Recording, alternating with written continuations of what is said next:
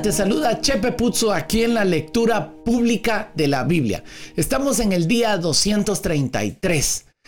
El Salmo 144 es uno de los salmos escritos por David en forma de oración. El salmista comienza bendiciendo a Dios y reconociendo sus bondades, su cuidado y su poder.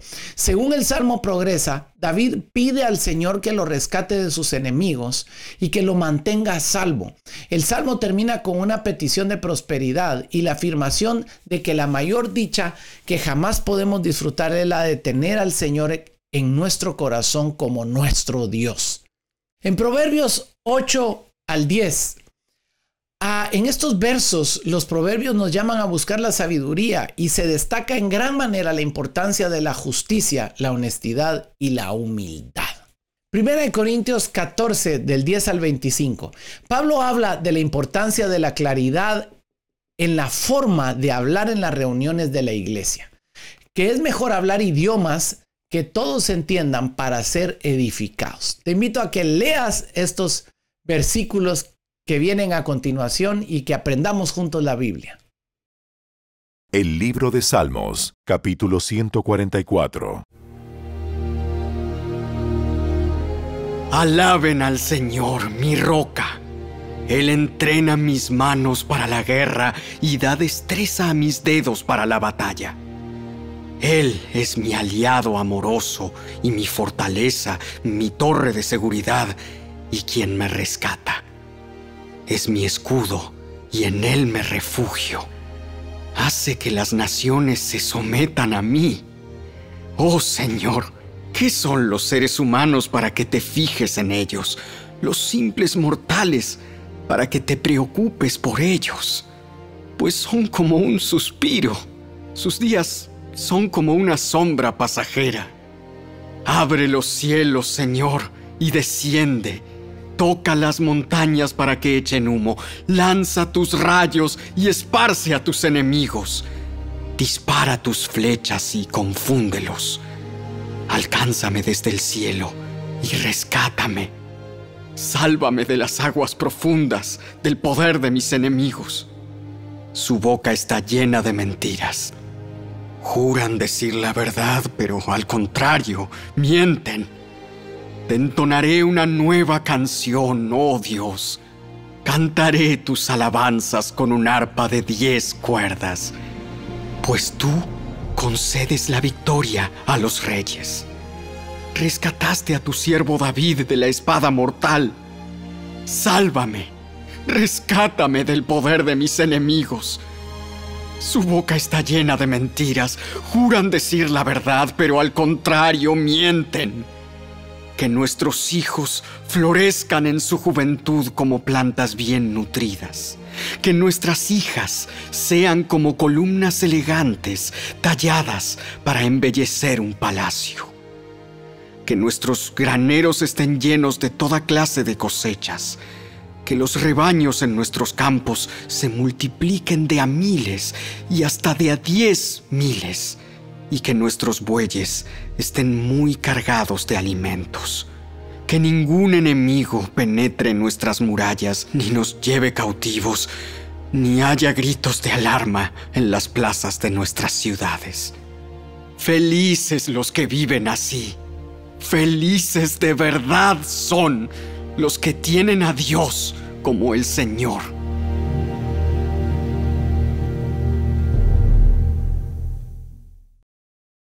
El libro de Proverbios, capítulo 8. Escuchen cuando la sabiduría llama.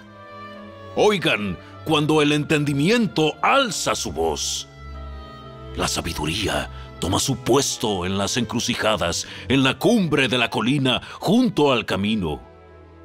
Junto a las puertas de entrada a la ciudad, en el camino de ingreso, grita con fuerza a ustedes los llamo, a todos ustedes.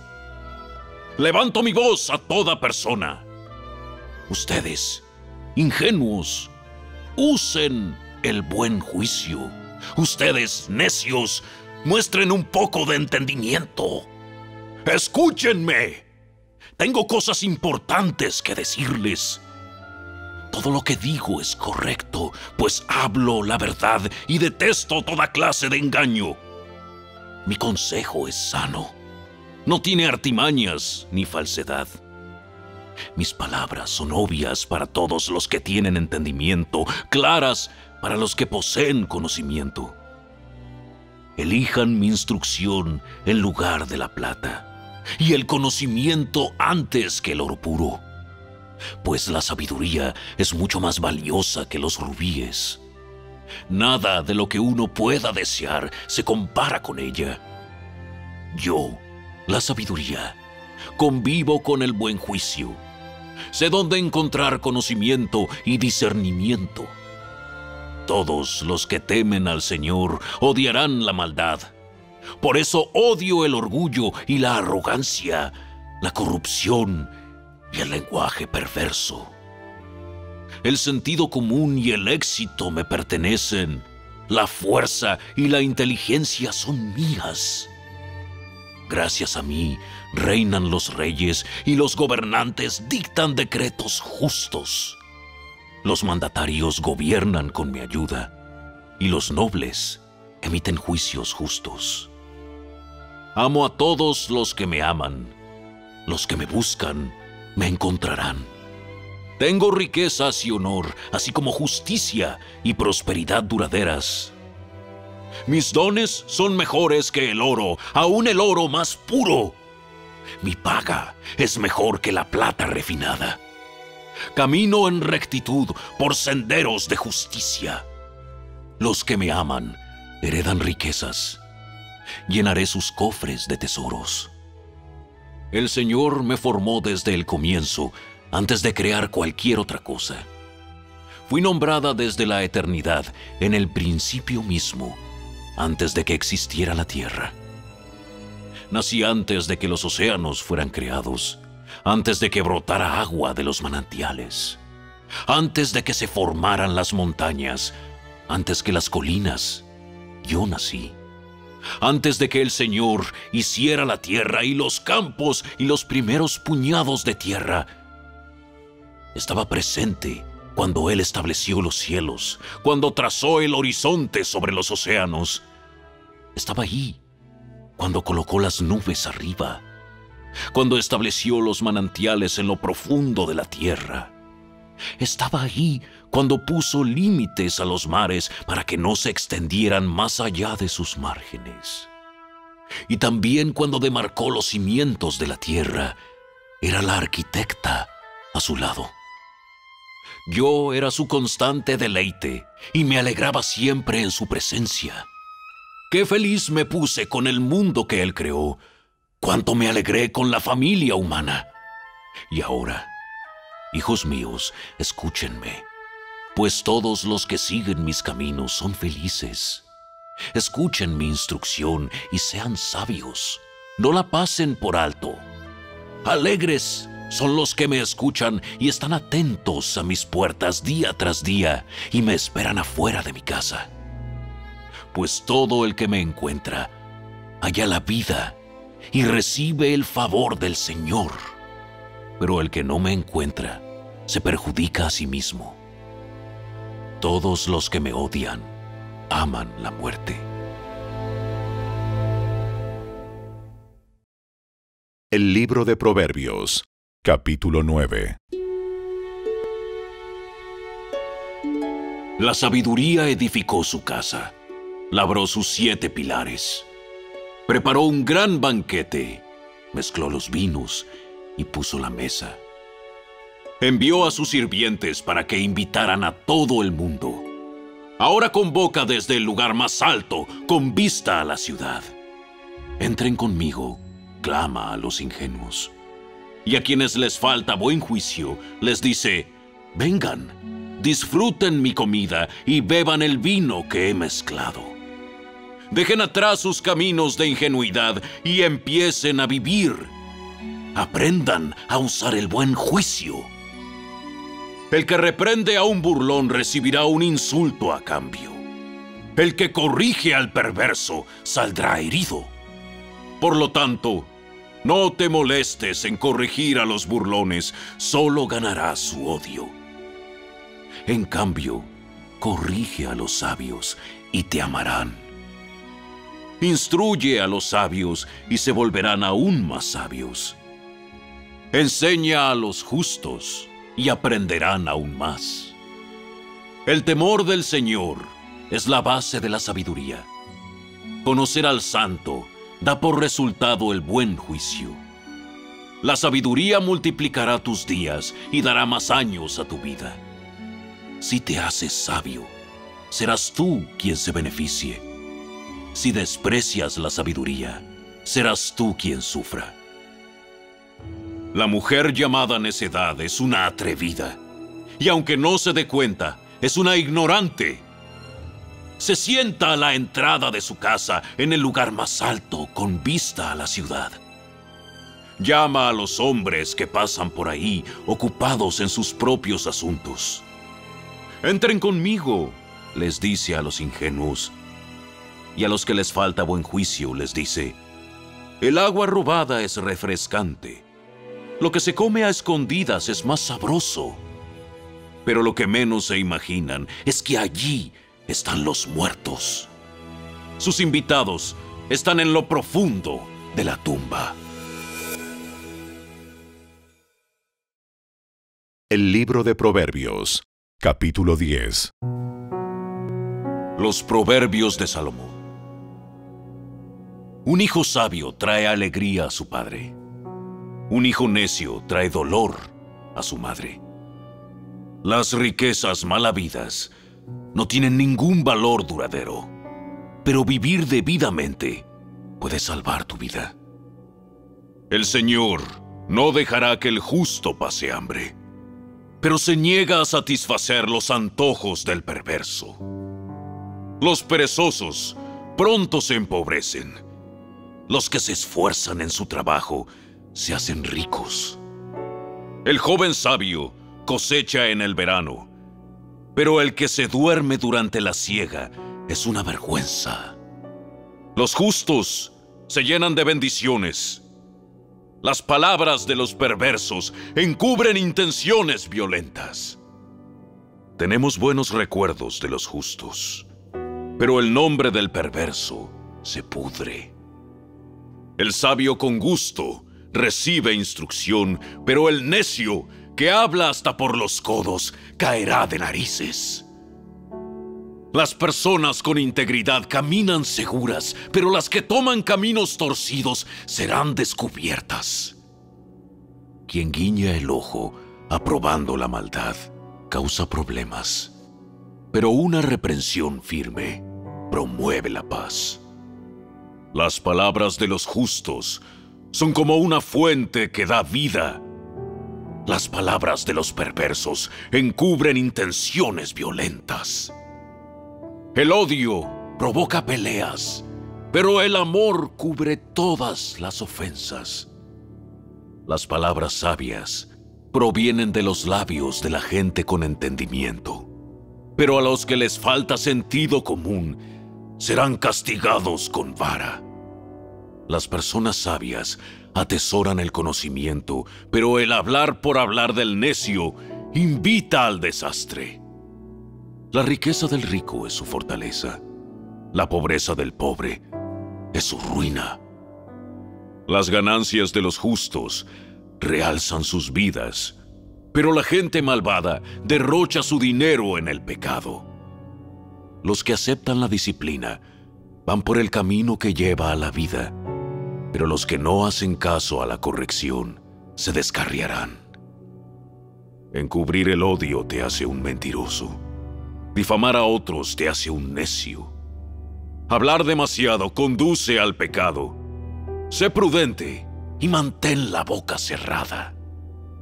Las palabras del justo son como la plata refinada. El corazón del necio no vale nada. Las palabras del justo animan a muchos, pero a los necios los destruye su falta de sentido común. La bendición del Señor enriquece a una persona y Él no añade ninguna tristeza.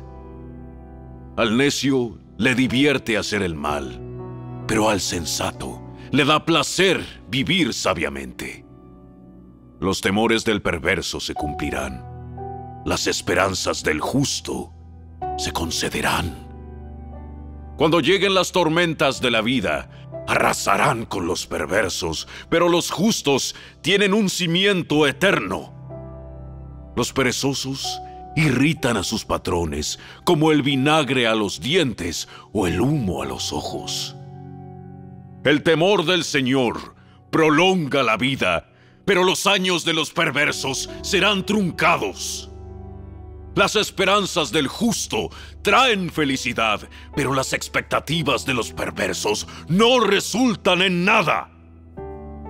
El camino del Señor es una fortaleza para los que andan en integridad, pero destruye a los que hacen maldad. Los justos nunca serán perturbados, pero los perversos serán quitados de la tierra. La boca del justo da sabios consejos, pero la lengua engañosa será cortada. Los labios del justo hablan palabras provechosas, pero la boca del malvado habla perversidad.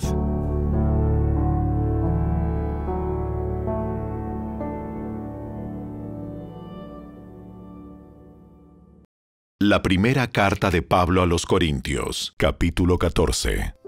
Hay muchos idiomas diferentes en el mundo y cada uno tiene significado.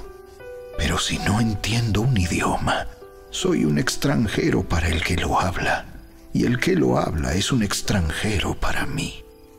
Lo mismo ocurre con ustedes, ya que están tan deseosos de tener las capacidades especiales que da el Espíritu. Procuren las que fortalecerán a toda la iglesia por lo tanto, el que habla en lenguas también debería pedir en oración la capacidad de interpretar lo que se ha dicho. Pues si oro en lenguas, mi espíritu ora, pero yo no entiendo lo que digo. ¿Qué debo hacer entonces? Oraré en el espíritu y también oraré con palabras que entiendo. Cantaré en el espíritu y también cantaré con palabras que entiendo.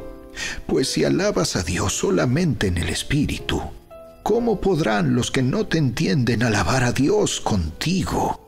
¿Cómo podrán unirse a tus agradecimientos cuando no entienden lo que dices? Tú darás gracias muy bien, pero eso no fortalecerá a la gente que te oye.